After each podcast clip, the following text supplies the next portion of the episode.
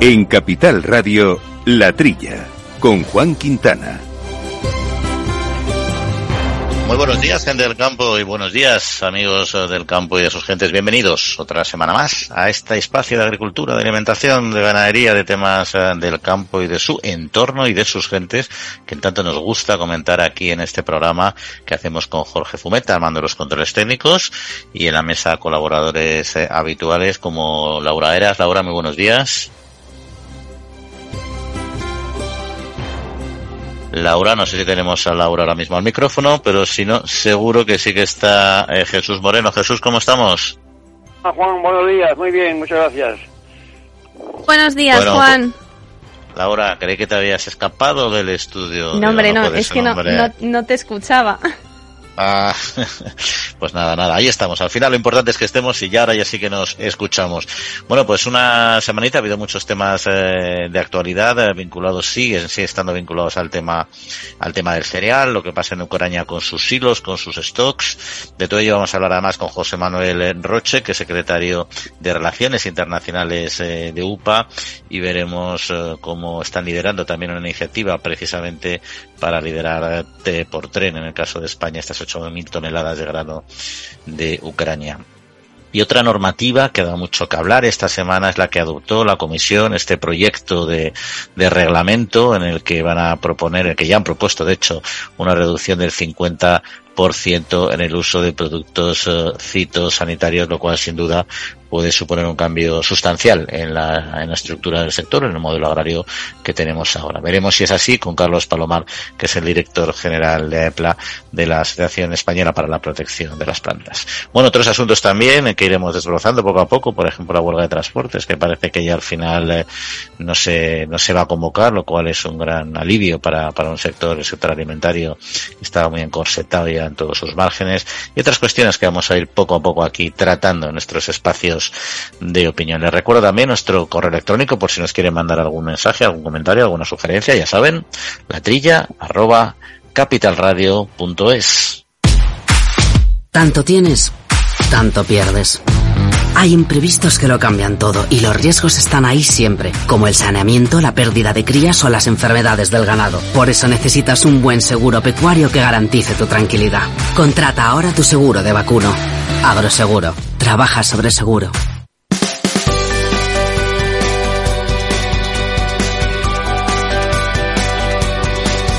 La Trilla, con Juan Quintana, Capital Radio. Bueno, pues vamos a comenzar, si os parece, eh, Jesús y Laura, con algunos temas eh, de actualidad y a conocer un poco vuestra opinión y vuestro análisis de estas cuestiones.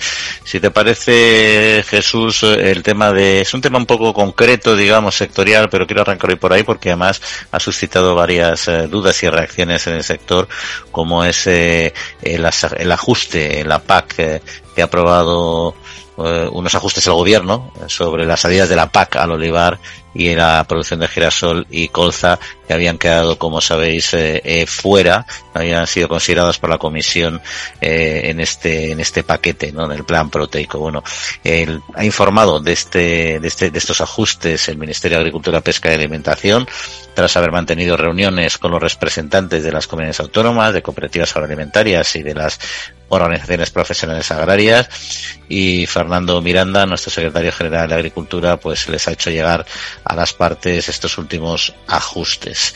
Bueno, es una solución que se ha planteado. Jesús, no sé cómo, cómo la ves, aunque parte del sector que no está todavía muy, muy satisfecha, desde luego, con lo que ha pasado, sobre todo más yo creo que a nivel europeo.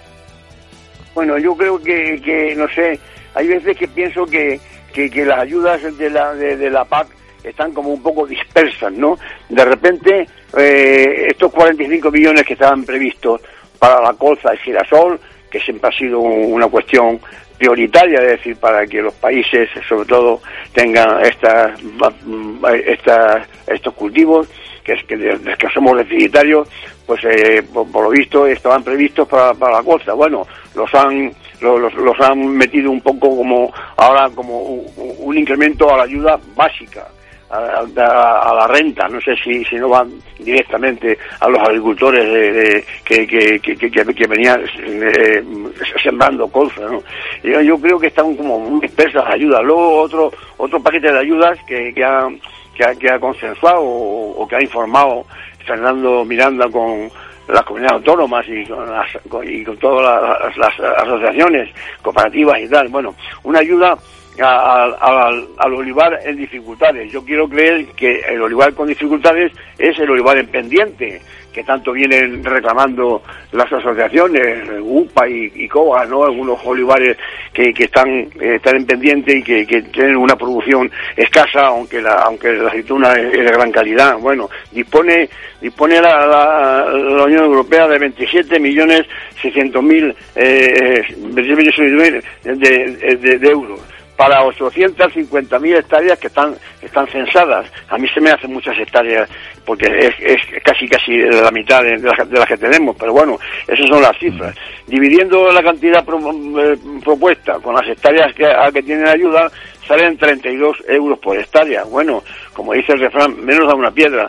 Esto, eh, esta, esta ayuda llega directamente al, propietario de, esos olivares en pendiente, un, agricultor que tiene dos o tres hectáreas en pendiente, le llegan esos 60 o 90 euros a su cuenta corriente o tiene que ir a solicitarlos. Eh, no sé, Juan, eh, tengo, eh, tengo como una un poco de pesimismo con, todas estas ayudas tan ah. dispersas. si, si, le llegan con facilidad al agricultor o no. Bueno, quien está también ha mostrado, ha mostrado un desacuerdo a la propuesta de, del ministerio en este caso, por supuesto, en primera, en primer, eh, en primera derivada, la de la propia comisión, que es la que ha dejado fuera estos cultivos, pero UPA también la ha rechazado frontalmente estas intenciones, ¿no? especialmente en la situación actual, ¿no? Este planteamiento mm, lo rechaza y, proponen distintas alternativas, ¿no? Por ejemplo, plantean que se siga contemplando la ayuda a las oleaginosas como parte del plan proteico nacional, y en fin, lógicamente ahí el valor de proteico que tiene la torta girasol y la colza está clara, ¿no? Y luego otra cuestión que plantean es que no se pierdan fondos de los paquetes de ayudas acopladas, ¿no? Que si se mantiene la negativa por parte de la Comisión Europea, que parece que así va a ser, de mantener el apoyo al sector de las oleaginosas con este paquete del 2%, pues UPA propone incrementar el apoyo unitario eh, hasta los 90 y 120 eh, euros por hectárea respectivamente. ¿no? En definitiva, que en fin, es una propuesta ministerial, un intento de, de paliar el problema, pero todavía no, no es la solución que buscan los, los productores. Veremos en qué queda. también ha aclarado el secretario general una cuestión sobre, sobre la comunidad de bienes, una una la comunidad de bienes eh, en España pues eh, es, es, una cosa corriente no eso son unas familias que son por ejemplo los hermanos unos se dedican a la agricultura otros no y tienen forman una comunidad de bienes que es una cosa jurídica pues, pues eso como que tiene sus sus, sus, sus, características propias no y se preguntaban si si si son si, si tienen el carácter de agricultor activo. Bueno dice les ha informado Fernando Miranda que si uno de los comuneros, eh, uno de los familiares que forman la comunidad, eh, está dado de alta en la seguridad social agraria, o, si él, el 25% de lo, de lo que recibe él como sus ingresos son eh, individuales, proceden de, de, la agricultura, consideran que la comunidad de bienes tiene derecho, a, o sea, que se considera un agricultor activo, no, no la persona, sino la entidad como tal, todo el grupo de, de familias que son los que conforman la comunidad de bienes. Yo creo que es una cosa eh, positiva que facilite estas ayudas a la comunidad de bienes. ¿eh? Oye, y saltando de, de tema, yéndonos a algo que nos preocupa a todos y mucho y a la sociedad en su conjunto, que es la cesta de la compra. Yo creo que todos somos conscientes de este proceso inflacionista que estamos metidos, también de esta amenaza de recesión y esta inflación que podemos llegar a tener, que la recesión o la inflación, que es un problema ya eh, estructural y económico grave, ¿no? Entre tanto, la cesta de la compra, como decía eh, Laura, por ejemplo, no sé cómo lo ves tú, esta subida. Bueno, están las cosas, Juan porque ha subido, ha subido el, coste de la cesta de la compra, no sé si con 8%, ha subido pero, se ha, pero se ha reducido en, el 2,9% eh, a la vez. O sea, una cosa es el volumen y otra cosa es lo, el precio de lo que cuestan las cosas. Sí, eh, las ventas de bienes de consumo en las estanterías españolas en mayo alcanzaron los más de 5.000 millones de euros, lo que supone, como decías, un incremento del 6,8% respecto al mismo mes del año anterior. Un dato consecuencia de la subida de precios, pues en volumen la compra se contrajo un 2,9%. El panorama, ¿esto por qué es? Pues por la inflación derivado de la guerra de Ucrania y la escasez de materias primas que, venimos arrastrando ya varios meses. Por ejemplo, por categorías, eh, la droguería y perfumería, eh, pues por ejemplo, repuntaron un 9,2%, seguida de la alimentación con un 6,4% más de gasto y bebidas con un incremento del 5,4%. Se mantiene el auge de los platos eh, cocinados y precocinados. No sé si vosotros sois consumidores de esto o sois más de cocinar. Bueno, yo de cocinar y estoy convencido que Jesús también, pero vamos, no, no me atrevo a decirlo. Nada, estudios de estos de, Nielsen y demás que hacen estudios. Yo soy comprador casi diario, ¿no? Y claro, estoy viendo la cesta de la compra. La la compra está, está por las nubes, vamos a ver. Mira, vamos a ver. Dicen que han subido las ventas en los en los en los en, los, en las haciendas que tienen menos de 300 metros cuadrados. Quiere decir, los super de barrio. Claro, ¿qué pasa? Que la gente compra poco a poco y, en, detrimento de las grandes superficies. Las grandes superficies son las que las que venden, que ir con el coche, haces una compra grande y eso eso está en, está en baja. ¿Por qué? Porque la gente no desembolsa eh, así una gran cantidad de dinero. Estamos viviendo el día a día ¿eh? y vamos a comprar casi casi al día lo que vamos necesitando. Por eso las de barrio, estas pequeñas, son las que, las, que han aumentado un 10% sus su, su, su, ventas. La, la de la compra, desde luego, está cada vez más alta. yo lo compruebo todos los días. Oye, y, yendo a un, tercer asunto, Laura, que sí que me gustaría que, Laura y Jesús, lógicamente que sí me gustaría que, comentáramos, porque es el tema de, la huelga de, del transporte de mercancías, ¿no? Que la semana pasada estuvimos tratando aquí en el, en el programa y sobre todo la amenaza que era para todos los sectores, pero en particular para el alimentario, que además reaccionaron de forma muy rápida eh, y la verdad con bastante preocupación por lo que podía suponer para su sector, que sabemos que es un motor y es una máquina de la economía, pero en fin, tampoco las puede gripar a las máquinas por muy potentes que sean, ¿no? No sé, Laura, cómo está la situación, ¿no? Parece que ese tema ha quedado, ha quedado resuelto y que va a haber un respiro para el campo, ¿no? Han acordado no convocar eh, nuevos paros a la espera de que el gobierno cumpla los compromisos acordados en marzo, en el marzo pasado, que bueno, como recordamos a nuestros oyentes, estuvimos en esa manifestación del campo que, que hicieron. Y bueno, pues esperando un poco a que se cumplan lo que, lo que acordaron, eh, lo que decías Juan, el anuncio representa un respiro para el campo, ya, ya que hace unos días toda la cadena agroalimentaria advirtió de que no podría soportar eh, un nuevo paro. En una nota difundida el pasado lunes, esta organización explica que en las asambleas provinciales celebradas, eh, un 45% de los transportistas se inclinaron por seguir la negociación con el gobierno y no convocar nuevos paros, por lo que, bueno, parece que ellos tampoco quieren revolucionar mucho eh, el tema, ¿no? están, están que quieren entenderse, quieren entenderse con el Ministerio de Transporte, Movilidad y Agenda Urbana.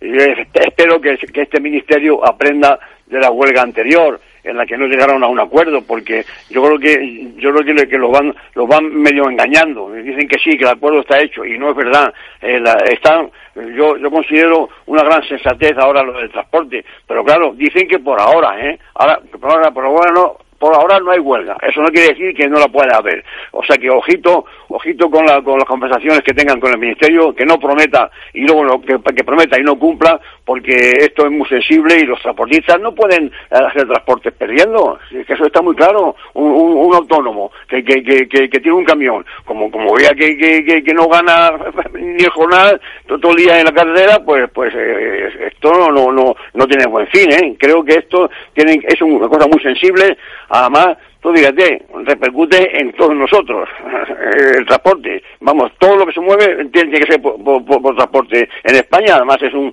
es un país en el que más transporte hay por carretera, ¿no? Eh, en otros países los, transportes interiores pues van, van por barcos, estos ríos caudalosos y por tren. En España se, se abandonó el transporte ferroviario prácticamente. Todo depende de los camiones, claro como, como, como, como no ganen el jornal diario o, o, tengan para pagar la letra del camión que han comprado, pues, pues eh, huelga pura. O sea que yo no me fiaría mucho. Oye, mientras esperamos a que conecten con nuestro siguiente invitado, que parece que está viendo un poco algún problemilla para dar con él, un otro, otro asunto que, que está un sector bastante afectado, yo creo que de los más afectados en el mundo ganadero por esta, por esta situación actual, que es el sector avícola. Por una parte está el problema de, del incremento de los costes de producción, que está llevando a las explotaciones un poco al límite, y por otro lado, un tema que además nos habría gustado que hubiera estado hoy con nosotros nuestro compañero Quinti, aunque no va a poder estar hoy, es el, el tema de, de la gripe aviar, ¿no? Que el propio sector agrícola piensa que se puede llegar eh, a convertir en un problema recurrente. Bien, bueno, ya sabéis que, claro, la gripe aviar, eso es eh, es un problema recurrente porque está ahí encima como una espada de, Damocles, ¿no?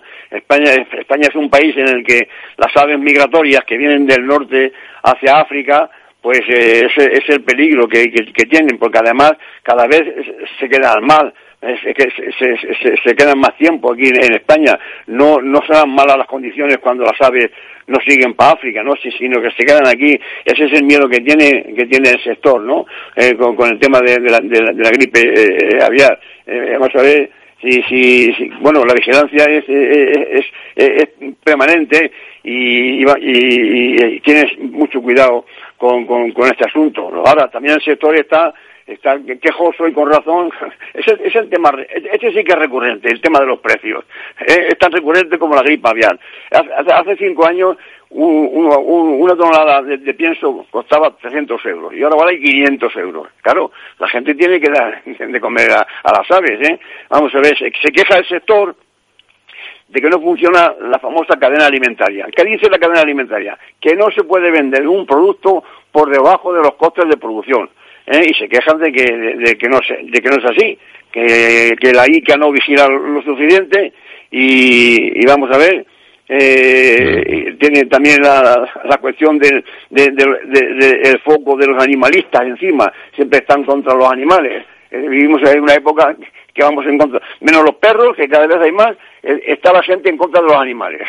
Mm. y, bueno, hablamos sobre todo de, las explotaciones, porque hay un, debate un poco sesgado, la verdad, o, no del todo basado en conocimiento científico sobre lo que son las explotaciones animales, el cómo se gestionan, cómo se gestionan, cómo es el bienestar, etcétera, ¿no? Y ahí ha habido algunas dudas y el sector está haciendo todo lo posible por, por explicarlo, ¿no? Pero es que una mala imagen eh, te cuesta muchísimo tiempo y recursos eh, compensarla y explicarla y darla a conocer, ¿no? Pero bueno, en fin, es lo que hay. Si te parece, Jesús, vamos a cambiar de tema porque tenemos eh, que hablar también del cereal, de las relaciones internacionales y de lo que está pasando en Ucrania con sus almacenamientos y tenemos ya nuestro invitado esperando. Así que seguimos luego hablando de otros temas. Agrobank les ofrece este espacio.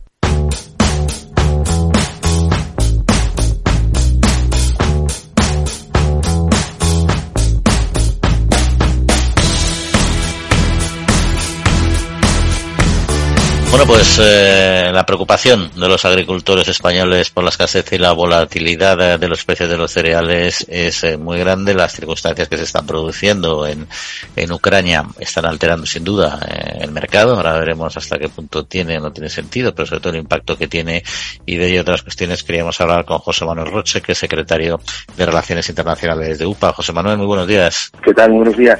Eh, bueno, eh, antes de entrar en la crisis eh, global eh, del cereal, quizá un poco entender en qué contexto eh, agronómico económico se está produciendo esta situación para nuestros agricultores, ¿no? Porque por un lado la climatología de este año no va a ayudar precisamente a aumentar la producción, ¿no? Es posible que tengamos importantes pérdidas de producción en España, ¿no? bueno, es así. A ver, en primer lugar, lo, lo que tenemos que decir es que, que España es deficitaria en la producción de cereales, o sea, eh, consumimos eh, bastante más de lo que producimos, eh, por lo tanto, pues bueno, cualquier situación que se produzca, ya sea por inclemencias meteorológicas o por conflictos geopolíticos, como puede ser el caso de Ucrania, pues la distorsión en los mercados es monumental y, afecta eh, seriamente, sobre todo, pues al, precio de los cereales y, bueno, eh, considerablemente a los, a los ganaderos, que son los que realmente tienen que soportar unos costes de producción totalmente desorbitados por la, subida de los precios, ¿no? En estos momentos eh, podemos decir que, que, bueno, a nivel mundial que tenemos una, una cosecha menor a la del año 2021, esos son datos que además nos acaban de dar esta mañana y también en España eh, pues eh, tenemos una cosecha bastante deficitaria eh, fundamentalmente pues por la ola de calor que nos arrasó los cultivos fundamentalmente de cereales de invierno, cebadas y trigos en el mes de mayo y que eso pues ha hecho disminuir considerablemente las previsiones de producción eh, que teníamos, bueno, fundamentalmente en el granero de España, como es Castilla y León, que van a tener pues una cosecha por debajo de, eh, del 40% con relación al año anterior, ¿no? Por lo tanto, es una situación pues, que genera muchísima incertidumbre en los mercados y, por supuesto, también muchísima incertidumbre pues, en los agricultores y los ganaderos. Lo que pasa es que normalmente, bueno, es, una commodity, lógicamente, el cereal y cuando a nivel global pues hay una caída de la producción, eh, baja la oferta y lo que se presupone es que hay un incremento de, de los precios, ¿no? Este año eh, se prevé también que funcione de esa manera razonable los mercados o no van a ir los precios en la línea que se espera. Bueno, lo primero que tenemos que decir es que siempre vemos que cuando los, los costes de producción suben, sobre todo el gasóleo, eh, suben también los precios de los cereales, ¿no? Eh, va conjuntamente un, tema con otro. Pero bueno, nosotros lo que sí que estamos viendo en estos momentos es que los costes de producción los tenemos totalmente disparados. Eh, no hay una previsión a corto o medio plazo de que los costes de producción se puedan estabilizar. Y eso, evidentemente, si le sumamos pues eh, la situación que en estos momentos tenemos de crisis entre Rusia y Ucrania, que tenemos pues más de 20 millones de toneladas de cereal estancadas en Ucrania, con unas cosechas a nivel mundial eh, por debajo de la, de la, de la el año pasado, pues bueno, ya todo quiere decir que la tendencia es que los precios de, los cereales en esta campaña eh, pues estén, dijéramos, a precios que tenemos en estos momentos o incluso por encima, ¿no? Sí que es verdad que se están haciendo eh, especulaciones, eh, el mercado de los cereales es un mercado con el que se especula muchísimo y bueno, pues ya las lonjas, las principales lonjas de este país, pues en plena cosecha, pues están bajando semanalmente, semanalmente los precios de los cereales, ¿no? pero bueno, nosotros pensamos, y por los datos que tenemos a nivel mundial y a nivel europeo, que los precios de los cereales eh, se mantendrán a unos niveles bastante altos. Esto quiere decir que para los agricultores pues es una, una buena noticia, pero desgraciadamente para los agricultores pues no es tan buena noticia porque los costes de los piensos no van a bajar y realmente pues hay muchas explotaciones que, que va a ser imposible que puedan aguantar esta, esta situación. Y, luego, ¿qué es lo que va a pasar? O sea, ¿se sabe qué va a pasar al final con el cereal que está en Ucrania? Porque hay iniciativas que se están planteando desde España y de otros países para conseguir eh, sacar de ahí y liberar esos stocks que tienen de cereal, pero no sé lo mismo en qué situación eh, nos encontramos o si hay alguna previsión. Mira, lo, que está muy claro es que la Unión Europea y fundamentalmente España eh, depende fundamentalmente de, las importaciones de cereal de Ucrania. Ucrania es el granero de la Unión Europea y bueno, desgraciadamente hemos visto como en lugar de preocuparnos por producir más en España, pues nos hemos preocupado pues de, seguir importando cereal y dependiendo de una manera tan importante eh, de un país como, como es Ucrania. Eh, ante esta situación, evidentemente, eh, se han tenido que buscar alternativas, alternativas vía Estados Unidos o vía Argentina, pues para poder traer cereal y poder eh, seguir abasteciendo de pienso a nuestras explotaciones ganaderas. Pero bueno, la solución pasa, en primer lugar, por intentar sacar todo ese cereal que está estancado. Repito que son más de 20 millones de toneladas, de cereal que tenemos en estos momentos en Ucrania y que no puede salir por, por ningún sitio, ¿no? Ante esta situación, evidentemente, desde la Unión Europea eh, eh, se han puesto a trabajar en hacer corredores eh, para poder sacar la mayor parte de cereales de Ucrania y sí que es verdad que España, pues bueno, lidera una iniciativa conjuntamente con otros países, como son, por ejemplo, Francia, Luxemburgo o Polonia, con el objetivo de sacar lo máximo posible. España en estos momentos se está planteando en, sacar por en torno a 8.000 toneladas de grano. Estamos hablando de, de, cantidades insignificantes, pero bueno, sí que es verdad que España tiene una gran capacidad de almacenamiento en sus hilos y evidentemente eh, si esa iniciativa eh, la siguen otros países de la Unión Europea, pues podríamos estar hablando de, sacar eh, esos 20 millones de toneladas, 20 millones de toneladas que se almacenarían en este caso en los diferentes eh, países, seguirían siendo propiedad de, Ucrania y Ucrania pues, la podría vender al país que ellos quisieran. ¿no? esa situación pues bueno, llevaría a la normalidad de alguna manera el mercado de los cereales y evidentemente pues volveríamos a la senda de la normalidad con el objetivo de que el abaratamiento de los de los de los piensos pues no fue tal y de alguna manera pues las líderes de explotaciones españolas pues pudieran de alguna manera respirar no y una última cuestión, José Manuel. Eh, el impacto está claro, lo que está sucediendo, ¿no? Pero también hasta qué punto es una relación directa o una carga especulativa. Lo, digo porque el mercado del cereal es una commodity, cereal se produce a nivel mundial en muchísimos países, latitudes, etcétera, evidentemente mucho, muchísimo en Ucrania, pero hasta qué punto un solo país puede condicionar de una manera tan intensa el mercado objetivamente por lo que no produce, eso es un poco que una duda que a mí siempre me, me ha quedado sobre este tema, ¿no? Hasta qué punto influye la especulación en el fondo en todo este tema o si realmente es una relación directa? Bueno, en primer lugar, eh, la relación Europea, tanto con Ucrania como con Rusia, eh, bueno, siempre han sido buenas en lo que se relaciona al mercado de cereales y de fertilizantes. Eh, y bueno, desde la Unión Europea hay unos criterios a la hora de producir cereales dentro de los países de la Unión Europea y también unos criterios a la hora de comprar cereales fuera de la Unión Europea. En estos momentos, pues el mercado más cercano y más seguro eh, para la Unión Europea es el mercado ucraniano, eh, al igual pues que no había relaciones eh, con otros mercados como podría ser el americano o, el argentino, fundamentalmente porque utilizan una serie de criterios diferentes a la hora de producir esos cereales, fundamentalmente en lo que se refiere a, a la aplicación de productos fitosanitarios o fertilizantes que aquí en la Unión Europea están prohibidos desde hace muchos años, ¿no? Eh, por eso esa, esa dependencia que cada vez ha ido más eh, del mercado ucraniano, pues ha hecho que ante un conflicto geopolítico y la paralización y salida de estos cereales eh, de Ucrania hacia países de la Unión Europea, pues haya distorsionado los mercados y haya generado pues un problema. estamos hablando de cifras muy importantes. Prácticamente el 30% del maíz que consumimos en España viene de Ucrania y prácticamente el 60% de la torta de, girasol eh, que consumimos en España viene de Ucrania, ¿no?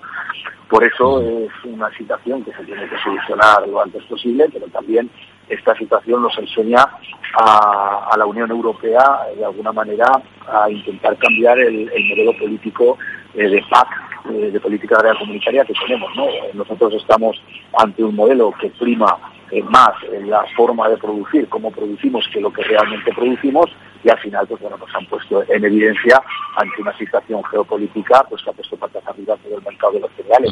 Si a eso sumamos también lo que otros países a nivel mundial han hecho, eh, como ha sido, por ejemplo, India, que ha cerrado eh, sus exportaciones de trigo, pues también eh, hacen más que, no hacen más que distorsionar todavía más los mercados y realmente pues es una situación difícil de, digerir y esperemos que, bueno, que en primer lugar se puedan sacar el máximo de toneladas que tenga almacenadas Ucrania y, por supuesto, buscar una solución de cara a la campaña que viene.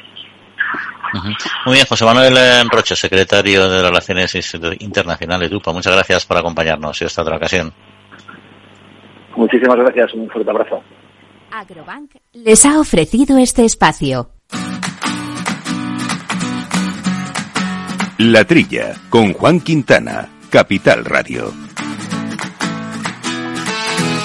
Bueno, eh, no sé si tenéis algo que comentar, Jesús Laura, sobre este, este asunto que es eh, delicado y precisamente también incluso para abordar el tema de la inseguridad alimentaria que genera este este conflicto principalmente, pero también otros, el G7 hay que recordar que iba a que va a destinar eh, 5.000 millones de dólares para abordar este este asunto, el de la inseguridad. El G7, que son los siete países más industrializados del mundo, alcanzaron eh, este acuerdo recientemente y eso, bueno, siempre es un, un buen dato.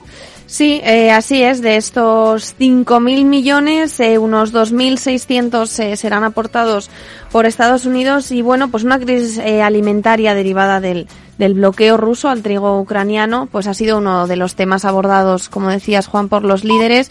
Y bueno, pues un tema complicado porque Rusia y Ucrania concentraban un 25% de las exportaciones de trigo y el 15% de la cebada, entre otros produ- productos básicos. Y claro, esto deja, deja pues en, en inseguridad alimentaria en una situación complicada a muchos países. Y yo creo que aquí es importante, eh, bueno, pues lo- la colaboración un poco de todos, ¿no? Yo creo que en estos momentos es cuando se ve realmente si los países son capaces de, de ponerse de acuerdo, ¿no? Y, de tomar decisiones, ¿no? Yo creo que es cuando, cuando vienen un poco estos, estos temas que realmente son los importantes porque hay gente que, se muere de hambre.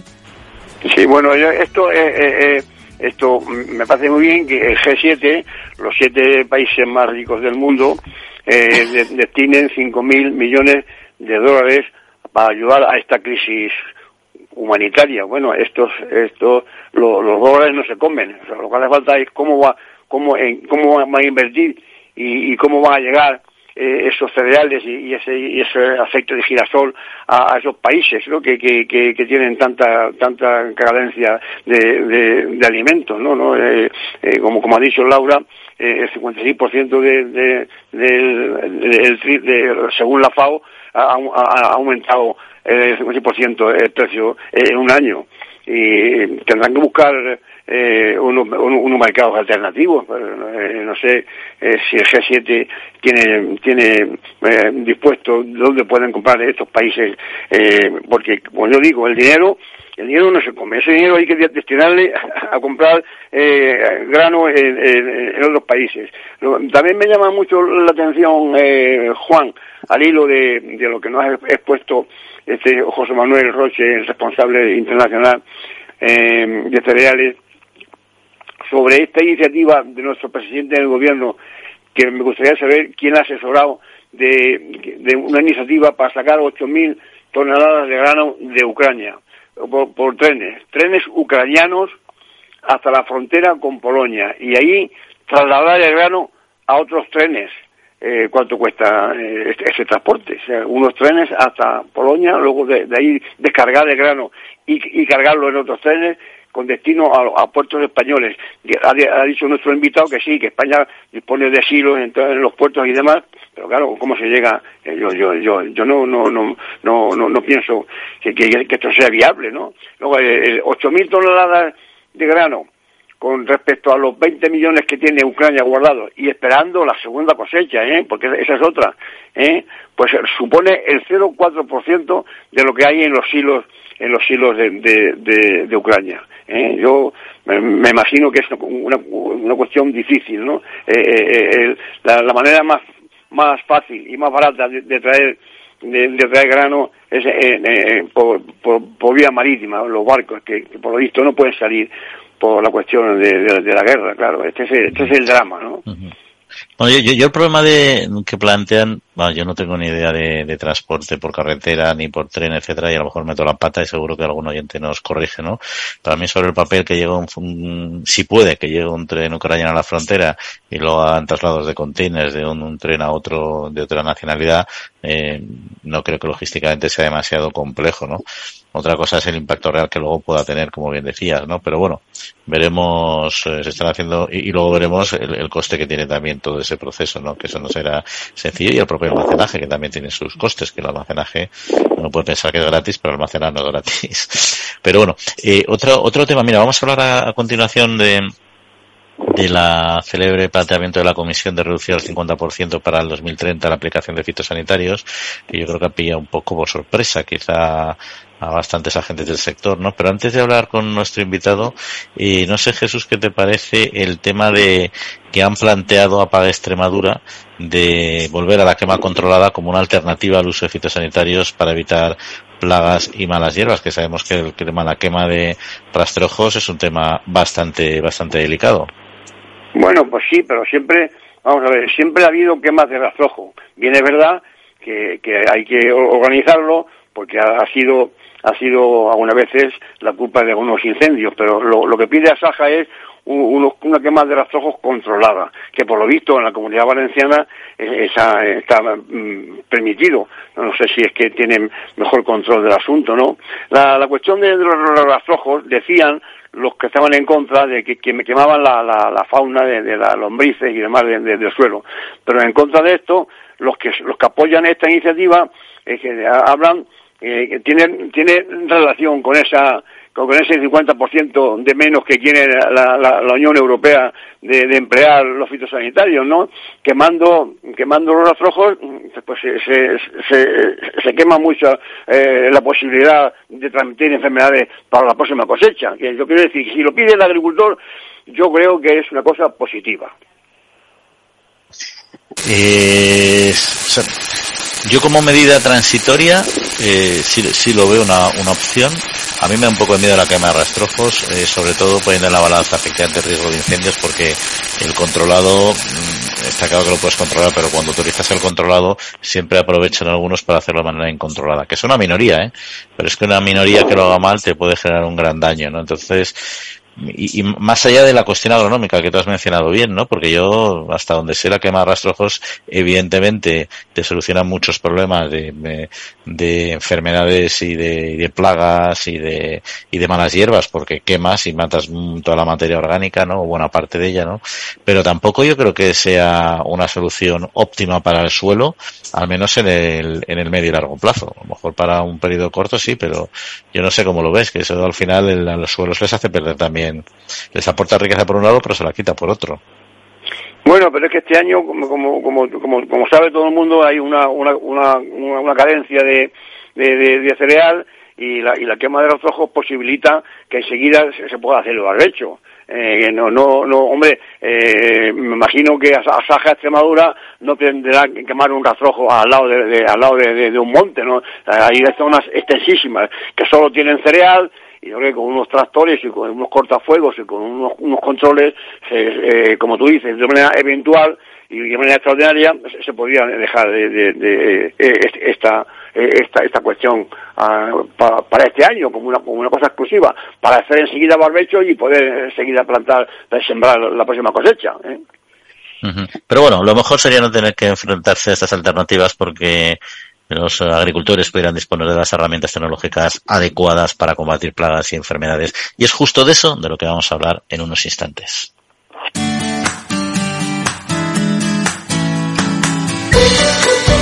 La Trilla, con Juan Quintana, Capital Radio.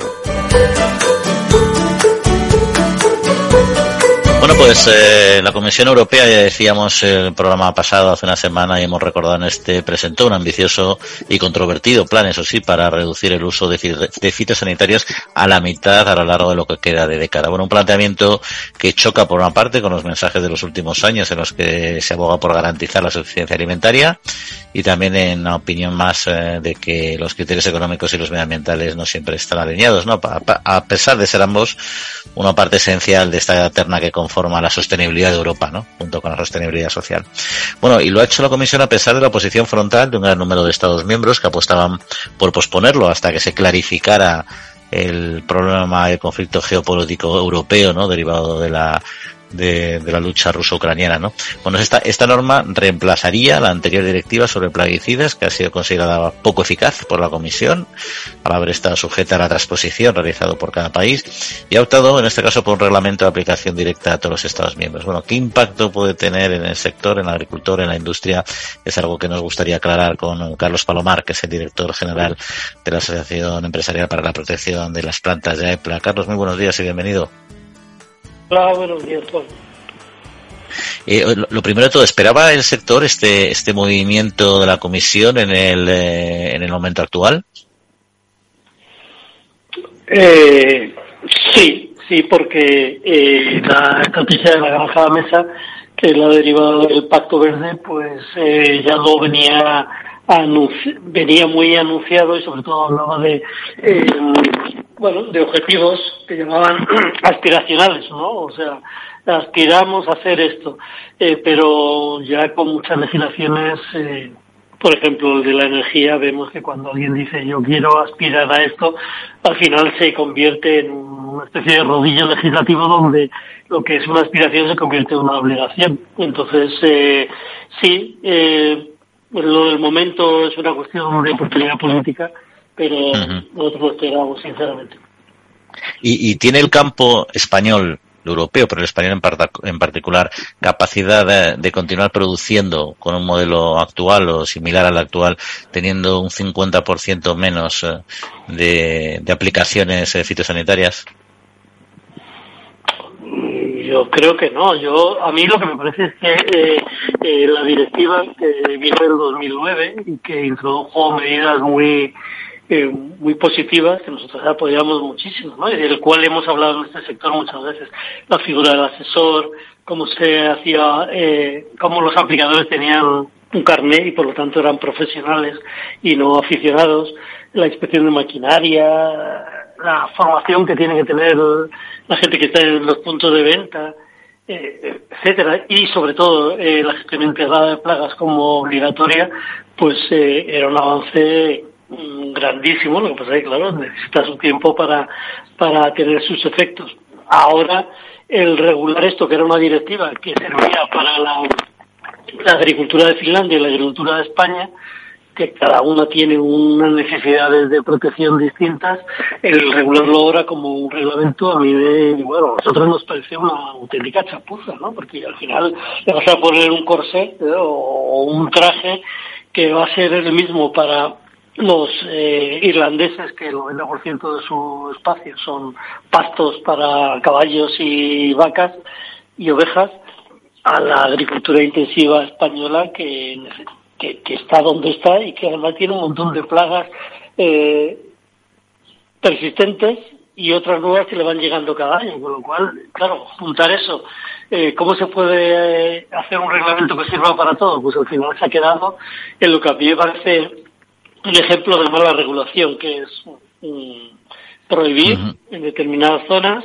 eh, disminuir por, porque sí, eh, unas herramientas como los fitosanitarios, que no son el problema, sino que son la solución a los problemas de sanidad y sobre todo más burocracia. Por eso a mí me parece que al, al campo español le va a venir muy mal el sector, pues bueno, pues se investigará, desarrollará nuevas soluciones, etcétera, pero no tenemos estos resultados y ya nos estamos poniendo las limitaciones eh, y además con un reglamento que le obliga al cumplimiento que eh, va, que bueno, hay que hay que decir que quedan dos años de de la propuesta a mí me parece una chapuza. Eh, como sea la parte final, pues esperemos que sea más racional de lo que parece la actual.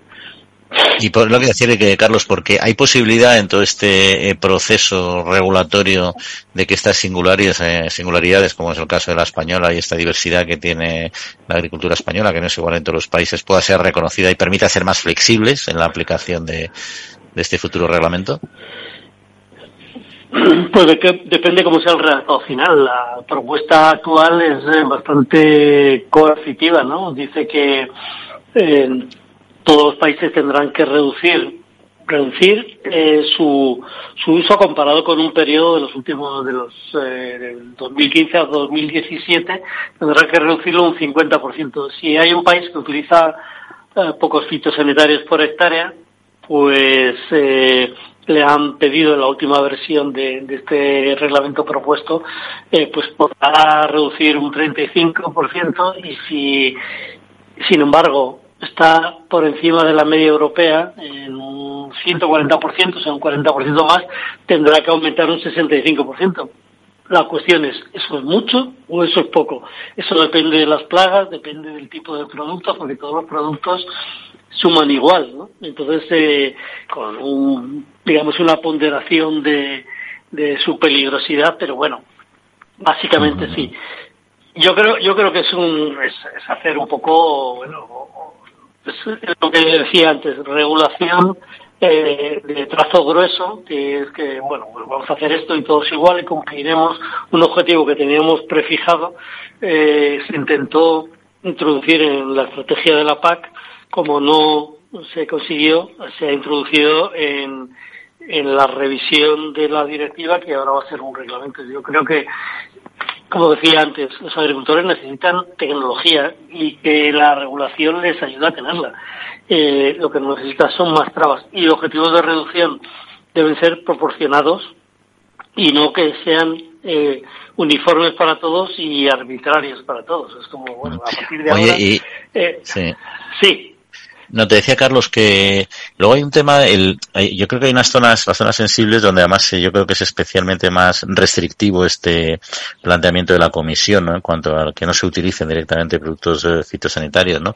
Pero ¿qué, qué, qué se entiende por zonas sensibles? Pues yo entiendo que en determinados países como España, por ejemplo, eh, zonas sensibles hay muchísimas, ¿no? Entonces no sé si eso nos llevaría todavía a un nivel de restricciones eh, superior.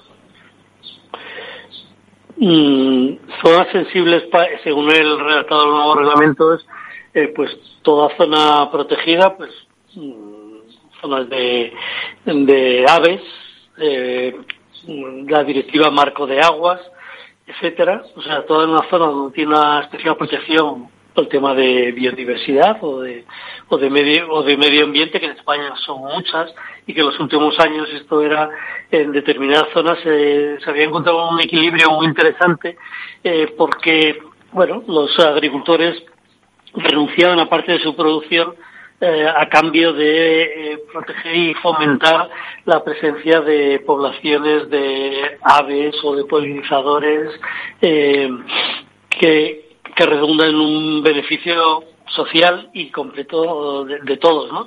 Eh, y eran pagados por ello. Ahora lo que le dicen es que no podrá utilizar fitosanitarios de ninguna manera, pero claro, si tú tienes un campo de cereal donde están pastando las abutardas, pero no puedes utilizar herbicidas, pues aquello la, la producción es cero ni lo vas a cosechar. Por lo tanto, ¿qué sentido tiene, qué interés tiene tener una zona agrícola? Yo creo que eso va a conducir a que las zonas que ahora eran de convivencia, agricultura y, y, biodiversidad se abandonen desde el punto de vista de la agricultura y ya está. Otras zonas, como hay aquí, pues se reconocen, pues mira, caminos, eh, eh, parques, o sea, todo entorno urbano no se podrá utilizar lo que pasa es que, en los parques y en las zonas urbanas eh, también se necesitan protección frente a pulgones, cochinillas y otras plagas que pueden destruir un, eh, el medio, ¿no? Entonces, bueno, a mí me parece eso otra vez una mala regulación y de prohibir por prohibir eh, sin evaluar realmente el impacto de si esto va a ser positivo eh, mirándolo de manera de manera integral ¿no? entonces ese va a ser una parte una parte importante para nuestro sector a cambio va a haber mucha burocracia hay que registrar todo todo lo que se hace lo cual ya en España estábamos avanzando sobre todo la parte agrícola pero es que ahora cualquier cualquier actuación debe ser registrada justificada y, en algunos casos por ejemplo en estas áreas sensibles eh, hay que justificarla diciendo que bueno que que tienes una plaga cuarentenaria, o sea, no sirve para cualquier plaga, que, que es una excepción, que solamente te dan una eh, autorización por 60 días. Como digo, eh, burocracia y poco que ver con la innovación. Por lo tanto, aunque se cita de pasada, pues no se dice nada de las nuevas tecnologías predictivas, como regular los drones, como regular la agricultura de precisión. Eso, eso eso no se dice nada. Entonces, para mí, pues decía que es una, una pena porque es un freno para la innovación, eh, desmonta parte de lo que ya estamos haciendo bien, porque lo, lo, limita muchísimo, y, y no abre campo a las nuevas tecnologías que yo creo que es el futuro que nos permitirá hacer más con menos, ¿no? Pues veremos, veremos qué es lo que pasa. Por ahora no pinta, no pinta bien y todo este proceso de aprobación final en lo que se puede conseguir. Carlos Palomar, eh, director de Apela, pues muchas gracias como siempre por acompañarnos y seguiremos el tema de cerca. Un saludo. Sí, gracias Juan. Ahora quedan dos años aproximadamente de discusión en el Parlamento Europeo, en el Consejo, donde tienen que hablar todos los países y esperemos que, que la voz de los eh, de lo que realmente de los expertos y de los profesionales del sector sea tenida en cuenta a la hora a la hora de esta legislación. ¿no? Entendamos que esto ha sido una propuesta de máximos eh, bueno, que conviene a determinados objetivos políticos y que ahora se imponga la sentido común y la sensatez. Pues que así sea. Ale, un saludo, Carlos. Gracias. Muy bien. Gracias, buenos días.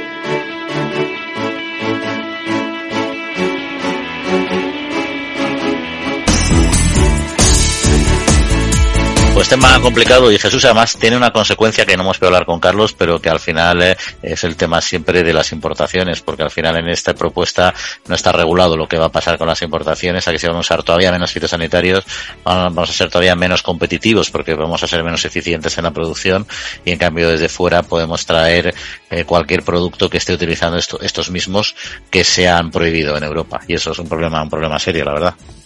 Eso es lo que ha dicho Carlos Pablo que, que se emplee el sentido común y que oigan a los verdaderos interesados, ¿no? Pues no así que tomen medidas imposibles de, de aplicar, ¿eh? como siempre, ¿no? Que los que los que dictaminan las normas allí en, en los sillones en Bruselas se den una vuelta por, por el campo y vean que lo que, que lo que dicen no se puede aplicar al 100%.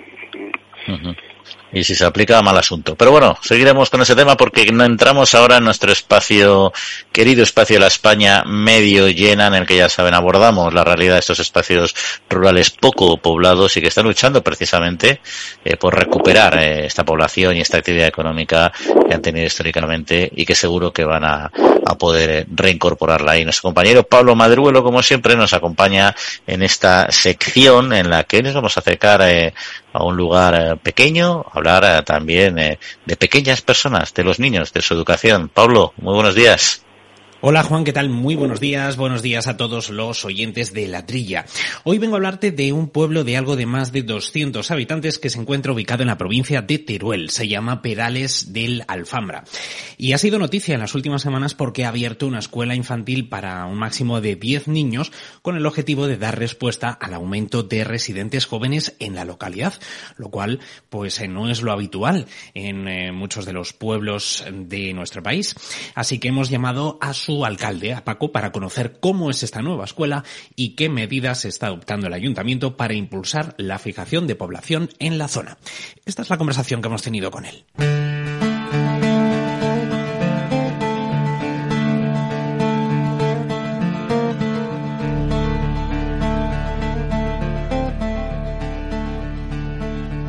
Paco Laoz, ¿qué tal? ¿Cómo estás?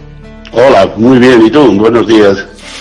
Estáis de estreno ahora mismo en Perales, eh, estrenáis Escuela Infantil y cuéntame un poquito pues los, los detalles fundamentales. Bueno, pues detalles fundamentales fue una apuesta de, de la corporación municipal pues, eh, en vista de que eh, el principal activo que probablemente haya en Perales ahora mismo es la gente joven, entre, pues pongamos entre 22 y 35, 36 años, y que pues demandaban de alguna forma este tipo de, de servicios porque es lo que ocurre en todos los pueblos. Entramos en una espiral donde me voy porque no hay servicios y como no y como te vas yo no los pongo.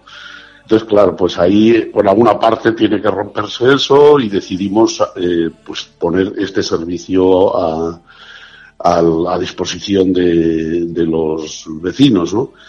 Eh, porque afortunadamente, pues eh, gracias a las corporaciones anteriores que hicieron gestiones, pues está creciendo el pueblo, hay dos empresas que se han instalado y ha venido tanto nuevos pobladores como gente del propio municipio que se ha quedado, que ha decidido quedarse a vivir aquí y demandaban pues este servicio, claro. Entonces pues eh, hicimos la apuesta y, y la hemos construido es una escuela infantil para, para 10 alumnos y actualmente tenemos 8 matriculados.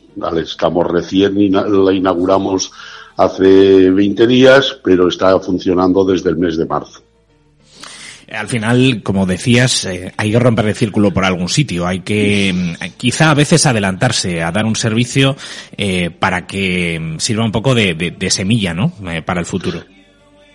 Sí, bueno, a ver, el, principal problema o hándicap que tienen estos ayuntamientos tan pequeños, pues es que dependes de otras instituciones de, alto nivel, digamos a nivel financiero, ¿no? Porque, porque con recursos propios se puede hacer muy poquito, muy poquito, prácticamente mantener vivo el ayuntamiento y nada más.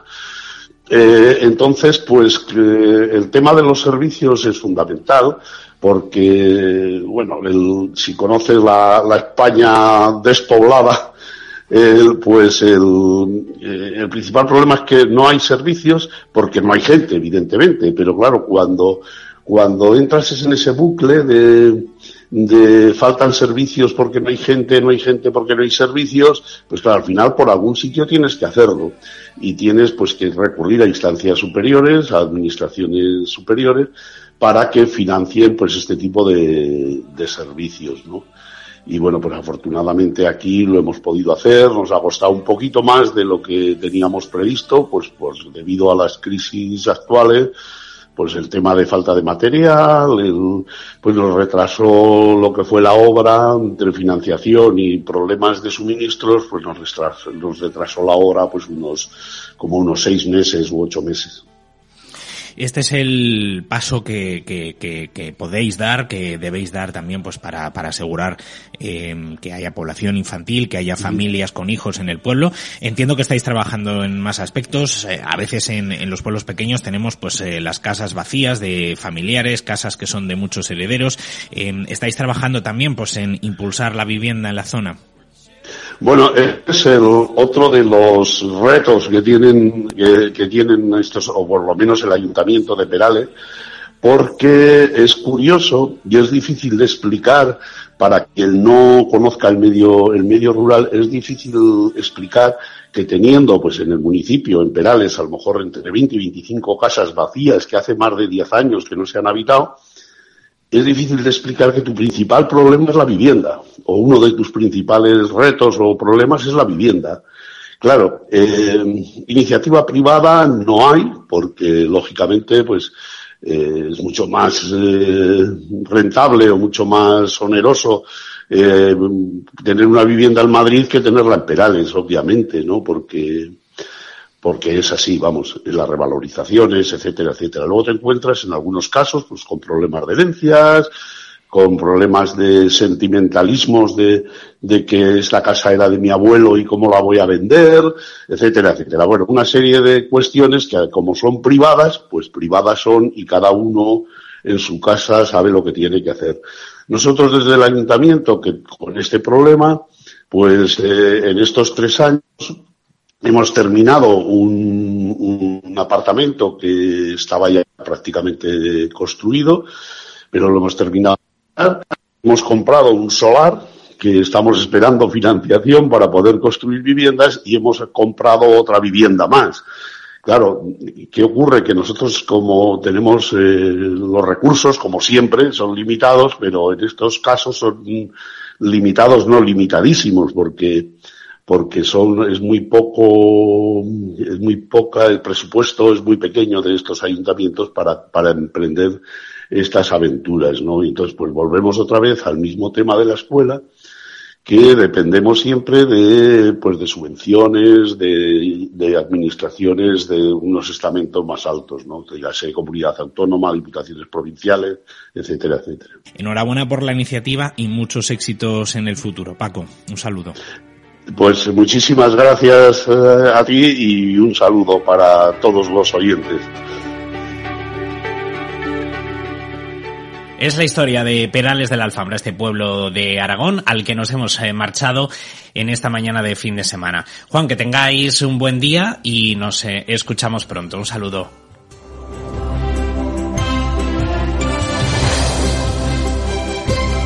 Pues nada, Pablo, muchas, muchas gracias. Muchas gracias por esta interesante entrevista. Nos queda un minutillo. No sé, Laura, si quieres comentar algo de esto que hemos eh, escuchado, de esta realidad compleja. Hombre, yo quiero, quiero decir que a mí también me gustaría hacer excursiones como Pablo, Juan. Eso, ¿dónde, hay que, ¿dónde hay que firmar? No las haces, tú no las haces ya regularmente. Estás, estás siempre con tu micrófono por tus sí, sitios. no, no, también, también. Pero es que a él le veo muy ocioso también. Ya, ya, ya, ya te digo, ya te digo. Hombre, el tiempo, el tiempo yo siempre he dicho que nunca es igual en los, diferentes sitios en función de cómo vivas y tu ocupación y las cosas que, que te acabas esclavizándose uno mismo, cambia, cambia mucho la percepción.